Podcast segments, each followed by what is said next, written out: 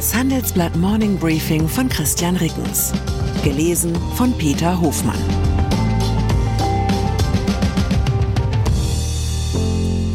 Guten Morgen allerseits. Heute ist Dienstag, der 25. April 2023. Und das sind unsere Themen. Wachwechsel, neuer Chef bei ThyssenKrupp. Eigentümerwechsel, Heizungsbauer Fissmann verkauft Kerngeschäft. Wortwechsel. Chinesischer Botschafter wird zurückgepfiffen. Nach einer kurzen Unterbrechung geht es gleich weiter. Bleiben Sie dran. Wenn ich am Freitag Feierabend mache, freue ich mich auf richtig viel Lesezeit am Wochenende. Wenn es Ihnen vielleicht genauso geht, haben wir jetzt genau das Richtige für Sie. Das neue Handelsblatt Wochenende.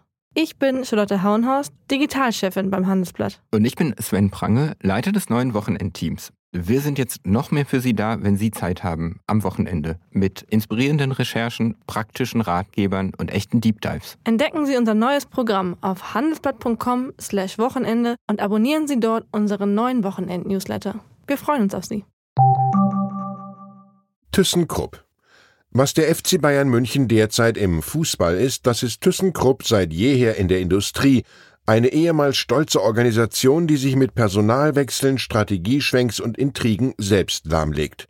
Der Unterschied, während die Bayern-Spieler dennoch immer wieder beeindruckende Erfolge erzielen, warten die ThyssenKrupp-Aktionäre bereits lange auf vergleichbare Leistungen. Seit Oktober 2019 ist Martina Merz Vorstandsvorsitzende von ThyssenKrupp. Erst im Mai 2022 war ihr Vertrag bis 2028 verlängert worden.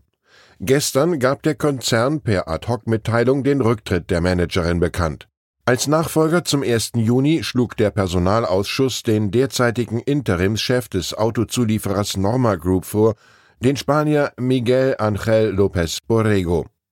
Die Aktie von ThyssenKrupp verlor nach der Nachricht deutlich. Nach Handelsblatt-Recherchen sind März zwei Baustellen zum Verhängnis geworden – Erstens die von ihr verfolgte Strategie Group of Companies, bei der die einzelnen Unternehmenssparten separat für sich arbeiten, war aus Sicht vieler Manager im Unternehmen unzureichend. Zweitens die geplante Abspaltung der Stahlsparte stößt sowohl bei Arbeitnehmern wie auch bei Teilen des Managements auf erheblichen Widerstand. Der Nachfolger von Merz soll die Abspaltung weiter vorantreiben, erfuhr das Handelsblatt aus Kreisen des Aufsichtsrats. Irgendjemand hat Borrego vor dem Wechsel hoffentlich gewarnt. Verglichen mit dem Chefposten bei ThyssenKrupp gleicht der Trainerjob in München einer Verbeamtung auf Lebenszeit. Deutsche Bank der Bankier Karl Fürstenberg formulierte einst die Grundhaltung für den Umgang mit Kleinaktionären wie folgt. Aktionäre sind dumm und frech, dumm, weil sie Aktien kaufen und frech, weil sie dann auch noch Dividende haben wollen. Vielleicht muss man es als Hommage an den vor 90 Jahren verstorbenen Fürstenberg verstehen, was die Deutsche Bank anlässlich ihrer diesjährigen Hauptversammlung plant. Die Bank will die vorab eingereichten Fragen der Anteilseigner lediglich im Vorfeld und schriftlich beantworten. Auf dem virtuellen Aktionärstreffen am 17. Mai können nur Nachfragen zu gegebenen Antworten und zu aktuellen Entwicklungen gestellt werden. Kritik kommt beispielsweise von Wanda Rothacker, Corporate Governance Expertin der genossenschaftlichen Fondsgesellschaft Union Investment, die sagt, wir finden es schwach, dass Vorstand und Aufsichtsrat die Fragen der Aktionäre nicht mehr persönlich während der Hauptversammlung beantworten. Der Generaldebatte werde damit die Grundlage entzogen. Gegenwind gibt es auch für die Wiederwahl des Vize-Aufsichtsratschefs Norbert Winkel-Johann. Aus Sicht einiger Investoren wie Union Investment und Deka nimmt er zu viele Aufsichtsratsposten wahr. Winkel Johann ist Aufsichtsratschef von Bayer und Vizeaufsichtsratschef der Deutschen Bank. Darüber hinaus sitzt er in den Aufsichtsräten von Georgs Marienhütte Holding, Bohnenkamp AG und Sievert SE. Familienunternehmen.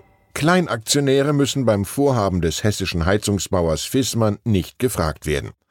Fissmann will nach Handelsblattinformation sein Kerngeschäft verkaufen. Das bestätigen zwei Personen aus dem Unternehmensumfeld. Demnach befindet sich das Familienunternehmen in fortgeschrittenen Verhandlungen mit dem Klimaanlagenhersteller Carrier Global aus Florida.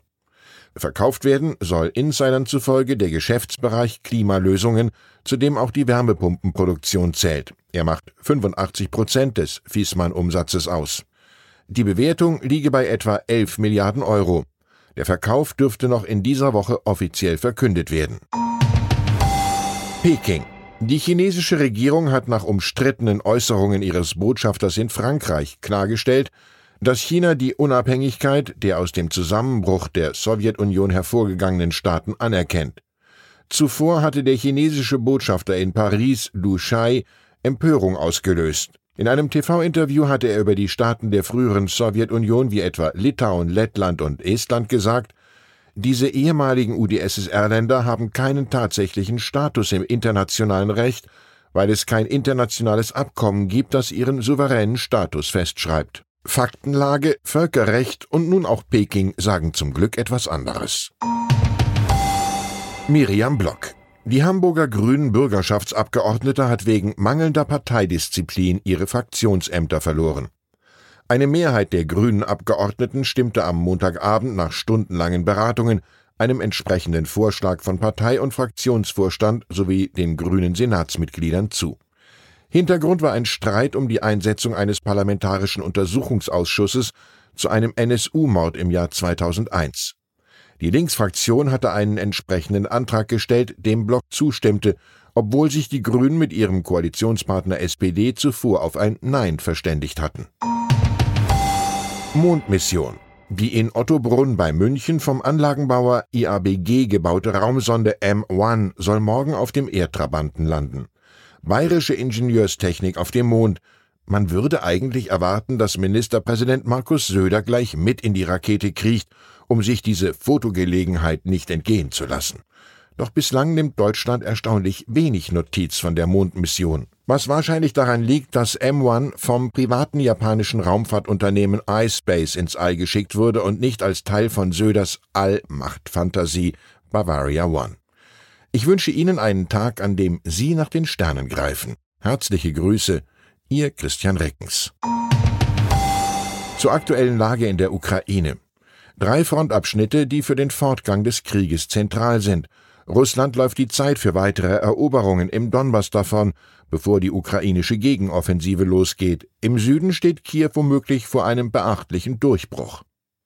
Den USA gehen die Geschosse für die Haubitzen aus. Die Produktion kann mit dem Bedarf der Ukraine im Krieg gegen Russland nicht mithalten. Die USA wollen Milliarden investieren und suchen nach neuen Partnern. Weitere Nachrichten finden Sie fortlaufend auf handelsblatt.com/Ukraine. Wie geht es weiter mit der Europäischen Union?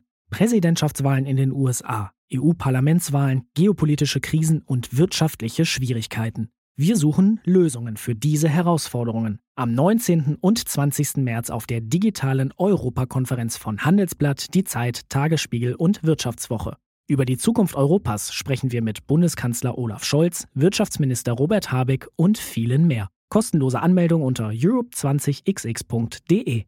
you